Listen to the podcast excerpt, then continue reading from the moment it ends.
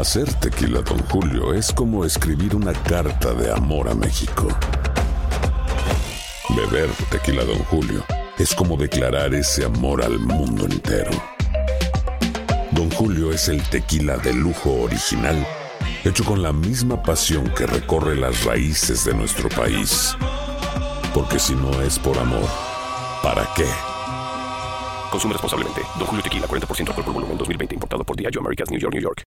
Lucero junto a José Ron protagonizan El Gallo de Oro. Gran estreno miércoles 8 de mayo a las 9 por Univisión. Y de las mejores.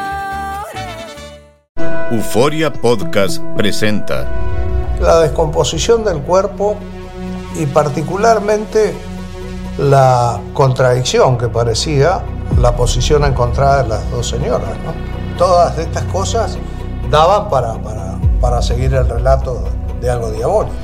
El misterio de las primas. Escucha la primera temporada de Crímenes Paranormales en la aplicación de Euforia o en tu plataforma favorita.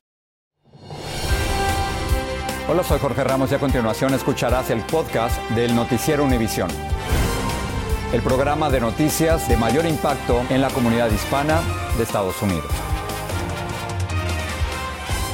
Buenas tardes. Una menor de edad murió en custodia de la patrulla fronteriza de los Estados Unidos. Este es el segundo caso, Jorge, que registramos en las últimas dos semanas. Esta vez falleció una niña panameña de 8 años de edad en la estación de la patrulla fronteriza en Harlingen, Texas. Un informe preliminar indica que la pequeña Anadid Tania Reyes Álvarez sufrió una emergencia médica por una condición congénita. Vámonos en vivo con Luis Mejid para que nos diga cómo sucedió esta tragedia. ¿Qué pasó, Luis? Jorge, es una triste noticia. La patrulla fronteriza confirmó que precisamente ayer en esta estación de la patrulla fronteriza aquí en Harlingen, Texas, falleció la menor que estaba pasando por una emergencia médica. Nos dicen que la estaban atendiendo personal médico cuando colapsó y fue llevada en la ambulancia hacia el hospital. Mientras iba en tránsito hacia el hospital fue que falleció. También nos enteramos hoy de que la niña tenía previos problemas médicos. Anadis Tanay Reyes Álvarez era panameña y estaba en el centro de la patrulla fronteriza de Harlingen con sus padres y sus hermanos. La familia dice que la niña nació con un problema de corazón y hace tres años la operaron en Panamá. Brincaba de un lado para el otro, era muy activa, pero cuando llegaba el momento de, de, de enfermarse, era como una desesperación de mi hermano querer salir, querer correr. Sus padres eran hondureños y querían emigrar a Estados Unidos para continuar el tratamiento. La hermana del padre, la tía de la niña aquí en Texas, no sabía que venían y hoy todavía no puede creer lo que ocurrió. Estamos bloqueados, estamos en shock, o sea, no sabemos ni qué hacer, ni en qué condiciones está nuestro hermano, ni dónde se encuentra en estos momentos, no sabemos qué van a hacer con el cuerpo de mi sobrina.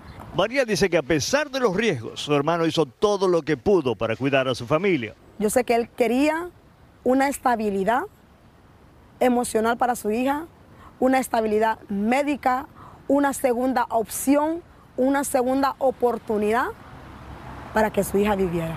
Y yo lamento mucho lo que está pasando con mi sobrina, con mi hermano. Yo sé que él esperaba mucho más. Por ser hondureños, los padres están recibiendo asistencia de parte del consulado hondureño en la ciudad de McAllen. Tanto el consulado como la patrulla fronteriza están investigando el incidente. Regreso contigo, Jorge. Luis, gracias. Nos vamos a ir ahora a México, donde el ejército rescató a más de 50 migrantes, incluyendo 11 niños a los que habían secuestrado en el estado de San Luis Potosí. El propio presidente mexicano, Andrés Manuel López Obrador, confirmó el rescate. Sin embargo, varios migrantes seguían todavía en manos de los secuestradores, como nos informa Karina Garza Ochoa. Hicieron perderse el bus y a nosotros secuestraron. Es el testimonio de uno de los migrantes secuestrados en México, en las inmediaciones de San Luis Potosí, Nuevo León, en la carretera 57, cuando viajaban en autobús. La angustia terminó para las familias que incluso llevaban niños en brazos. A todos los localizaron sanos y a salvo. Viajaron desde el fin de semana de Chiapas a Nuevo León. La madrugada de lunes les impidieron el paso en una gasolinera donde exigían a los operadores del camión un pago para dejarlos transitar. Nos tomaron fotos. ¿Eran personas armadas? Eran personas armadas, bien armadas, uniformes como decía Policía Nacional. Ajá. Similares pues a, a Guardia Nacional. A Guardia Nacional. Los separaron en grupos por nacionalidades y los internaron entre brechas por tres horas. Con el paso de los días, fueron escapando de poco a poco, algunos caminaron hasta 16 horas. Porque andaban trayendo más gente para que los cuidaran y aprovechamos el momento para poder salir de aquí. Han localizado a más de 50.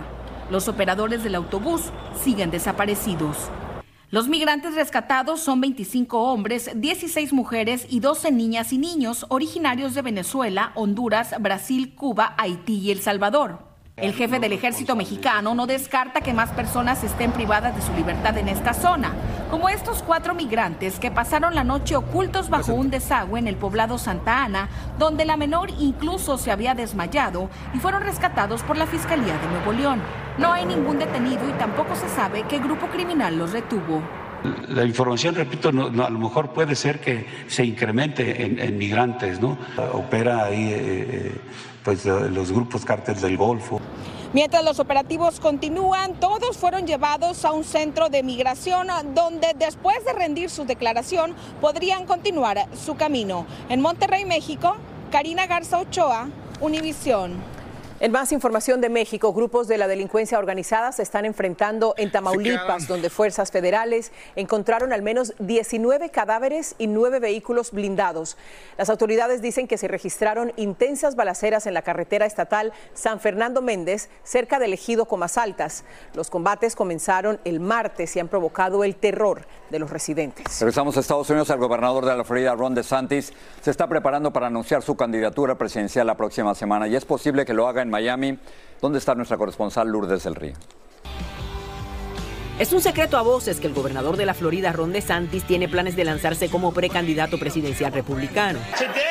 Fuentes aseguran que probablemente presentará la documentación declarando su candidatura la próxima semana, coincidiendo con una reunión de donantes en Miami. DeSantis va a llegar a esta, esta primaria republicana con bastante potencial, con bastante apoyo, pero no se puede negar que a la misma vez va a ser un reto, que el expresidente Donald Trump a la misma vez tiene bastante apoyo de la comunidad o de los votantes republicanos y bastante apoyo eh, de varios donantes. Y es que a pesar de haber otros candidatos como la ex embajadora Nikki Haley, se vislumbra que la gran batalla será Trump versus DeSantis. Ya muchos han tomado partido. Donald Trump. ¿Por qué? porque pienso que deberíamos darle una segunda oportunidad a su segundo periodo. Eh, creo que quedaron cosas por hacer. Y, y lo siento mucho porque yo, eh, yo soy muy trompista, pero sabe una cosa, hay veces ideas frescas traen buenos productos. De Santis, de 44 años, fue reelegido gobernador el año pasado, superando a su oponente demócrata por casi 20 puntos porcentuales.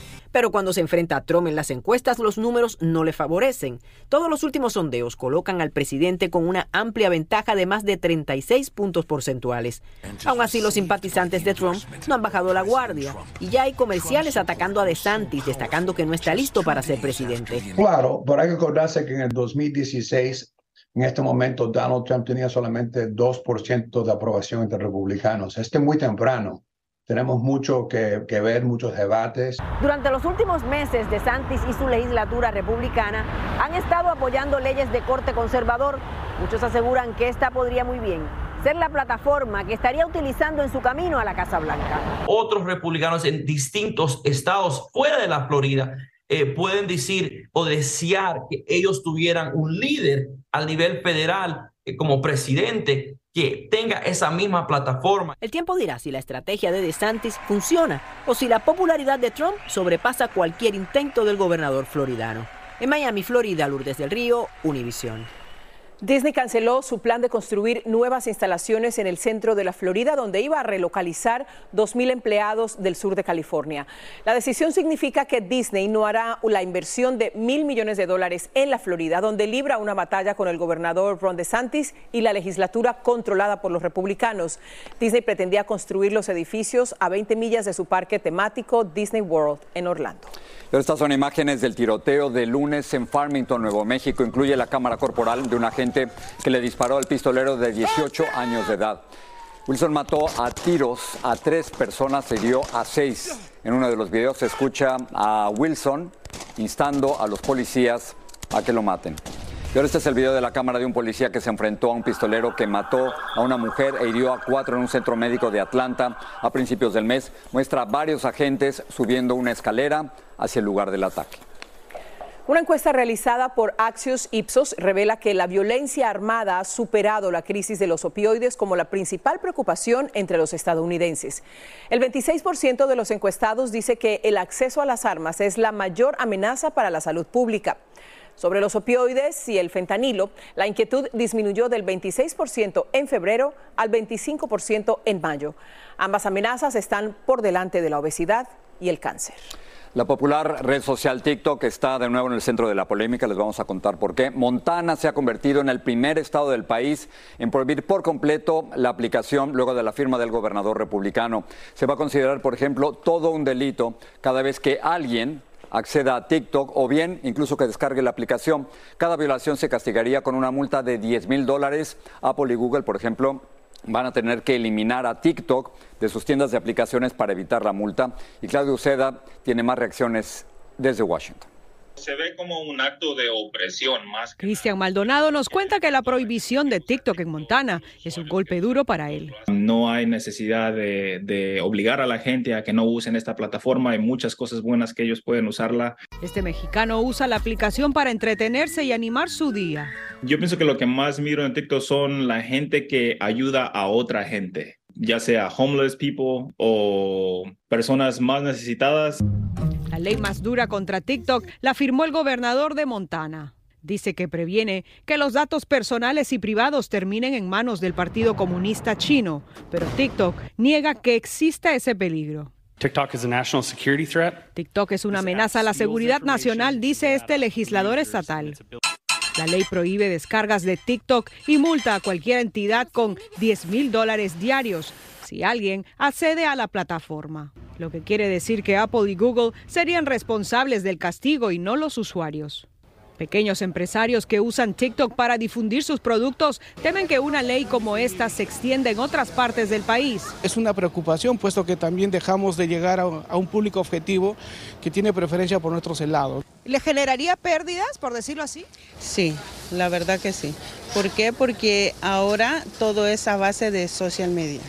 Expertos dicen que esta ley va a ser difícil de aplicar. Este caso podría ir desde la palma de la mano a la Corte Suprema. Algunos expertos opinan que la ley limita la libertad de expresión. Y si los estados empiezan a poner restricciones a las plataformas por donde las personas se expresan, entonces básicamente estás prohibiendo la libertad de expresión. La ley entrará en vigencia en enero del 2024. No te muevas te muevas de este video. En Washington, Claudio Seda, Univision. Este si no sabes que el Spicy McCrispy tiene Spicy Pepper Sauce en el pan de arriba y en el pan de abajo, ¿qué sabes tú de la vida? Para, pa, pa, pa. Lucero junto a José Ron protagonizan El Gallo de Oro. Gran estreno miércoles 8 de mayo a las 9 por Univisión. Y de las mejores. Gracias por seguir con nosotros en el podcast del Noticiero Univisión. Hablando precisamente de redes sociales, la Corte Suprema de los Estados Unidos decidió que Twitter no es responsable de haber ayudado y alentado el terrorismo cuando publicó tweets del grupo terrorista ISIS. También desestimó una demanda que acusaba a Google de publicar contenido indeseable. Las decisiones por unanimidad representan triunfos para las dos plataformas. En el Vaticano, un auto conducido por una persona con aparentes problemas mentales cruzó una de las principales puertas y pasó a toda velocidad frente a los guardias suizos. Los gendarmes dispararon a las ruedas del auto que chocó en contra de la verja. Al bajarse el conductor en el patio, lo detuvieron de inmediato. Surgen más preguntas después de que la portavoz del príncipe Harry y su esposa Meghan Markle denunciara que una persecución de paparazzi casi provoca una tragedia en Nueva York. Y es que fuentes policiales dijeron que la persecución no fue peligrosa ni duró tanto. Blanca Rosa Vilches tiene las dos versiones de lo ocurrido. Hay versiones contradictorias sobre lo que ocurrió en la supuesta persecución catastrófica. El príncipe Harry lo grabó con su celular y las cámaras que rodean el lugar del evento también lo hicieron, aunque ninguna se ha hecho pública todavía. Dos detectives del Departamento de Policía de Nueva York estaban presentes en el Sickfield cuando Harry y Meghan salieron y condujeron junto al vehículo privado de la pareja para llevarlos a donde se hospedaban. Fuentes policiales dijeron que los fotógrafos en bicicleta son visibles en las cámaras de seguridad, pero no el tipo de caravana descrita por fuentes cercanas a Harry y Meghan y que la interacción no duró más de 20 minutos, no dos horas como sostienen ellos. La agencia de noticias y fotografías de celebridades señaló que no tenían ninguna intención de causar malestar o daño. Una de las cuatro camionetas SUV de la escolta del príncipe Harry viajaba, dicen, de forma que podría considerarse temeraria. Manny Gómez tiene una compañía que ofrece seguridad a personas famosas. No hay manera que eso va a pasar, especialmente en el medio de la noche, porque simplemente la policía pudo poner uno o dos carros en, en uno o dos cuadras y bloquear a todo el mundo y decirle a todo el mundo, ok, hasta aquí llegó esto. Fuentes policiales no descartan que lo que ocurrió pudo haberles recordado el accidente de tráfico en el que murió la princesa Diana. Ahora Harry estaría dispuesto a pagar para que se le proporcione este tipo de seguridad. Una protección que perdió Harry cuando renunció a la realeza. Es la vida que ellos escogieron. Esta fue la primera presentación en una alfombra roja de la pareja en lo que va del año y puede ser un preámbulo no solamente para ellos, sino también para cualquier otra ciudad en caso deciden volver a hacerlo. La ciudad de Nueva York Blanca Rosa Vilches, Univisión. Vamos a pasar a Colombia, que ha volcado su atención en la búsqueda de los cuatro niños que se cree sobrevivieron al accidente de una avioneta en una zona selvática de difícil acceso al suroeste del país. Los tres adultos que viajaban con ellos fallecieron y hay esperanzas de encontrar a los pequeños de 13, 9, 4 años y un bebé de 11 meses. Los operativos continúan día y noche porque se han encontrado rastros que indicarían que están vivos. Yesid Vaquero tiene lo último. Así los buscan por tierra. Y así los buscan por aire. Con el país entero pendiente de la suerte de los cuatro niños, el presidente Gustavo Petro, en un acto de contrición, borró la publicación de Twitter en la que ayer anunció que los cuatro hermanos estaban sanos y salvos. He decidido borrar el trino debido a que la información entregada por el Instituto de Bienestar Familiar no ha podido ser confirmada, dijo el presidente. Lamento lo sucedido. Nosotros lo que estamos haciendo aquí es traer nuestra información, no desestimar ninguna información porque ese es nuestro deber y vamos a seguir buscando. Las pruebas mantienen viva la esperanza. Un biberón, una maleta abierta, un refugio hecho con hojas, una moña de tela, unas tijeras y el hallazgo reciente de huellas frescas correspondientes a varios pies de talla pequeña mantienen viva la ilusión de un rescate. Las fuerzas militares están haciendo todo lo posible. Sobrevuelo durante la noche, lanzando bengalas a 6.000 pies de altura iluminando el área de búsqueda.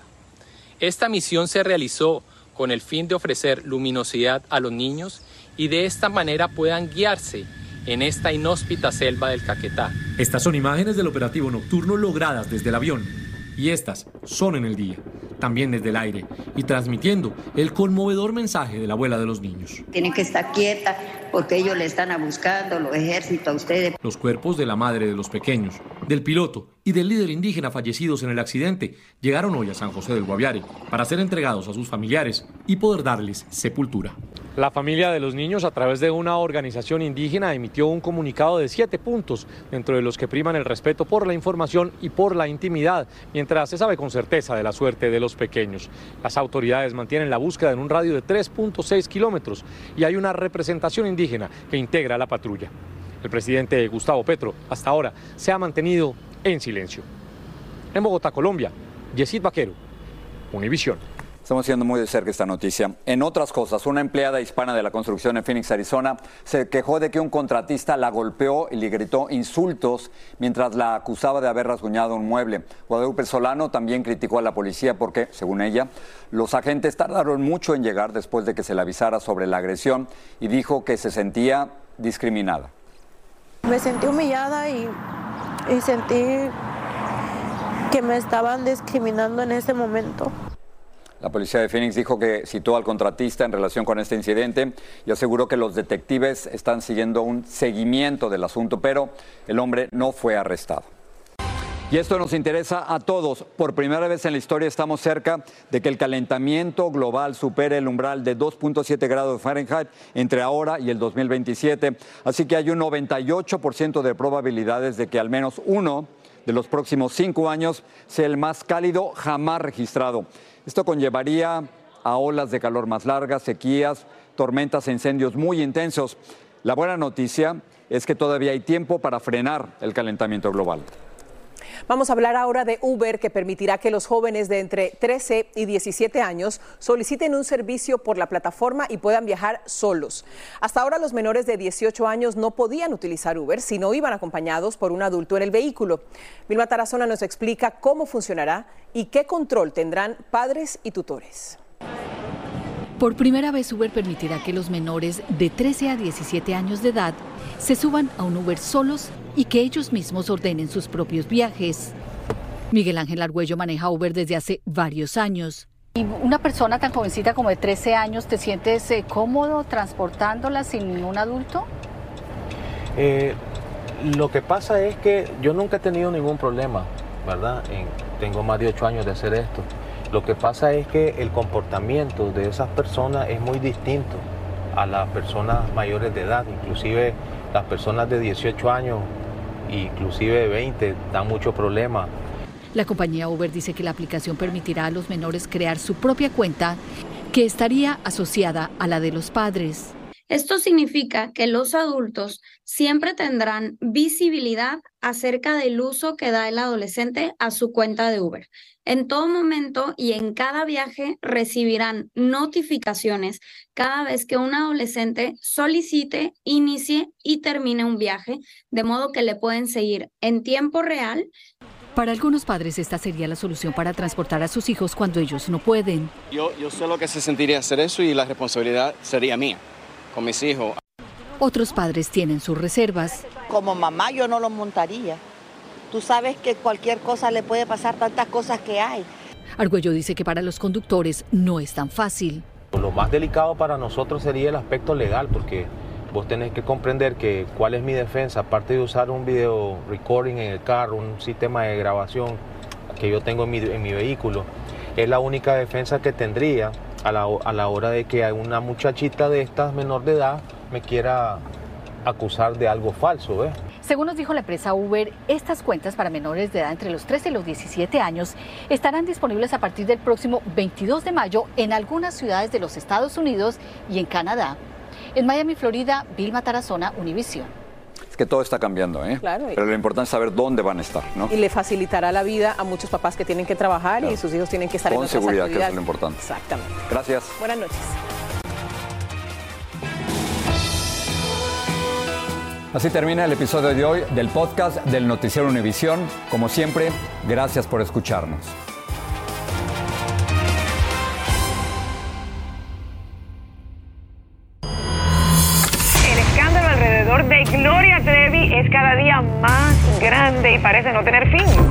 Soy María Raquel Portillo. Fui ese rostro pálido y sin voz que el mundo vio en las escenas del mayor escándalo del entretenimiento de las últimas décadas.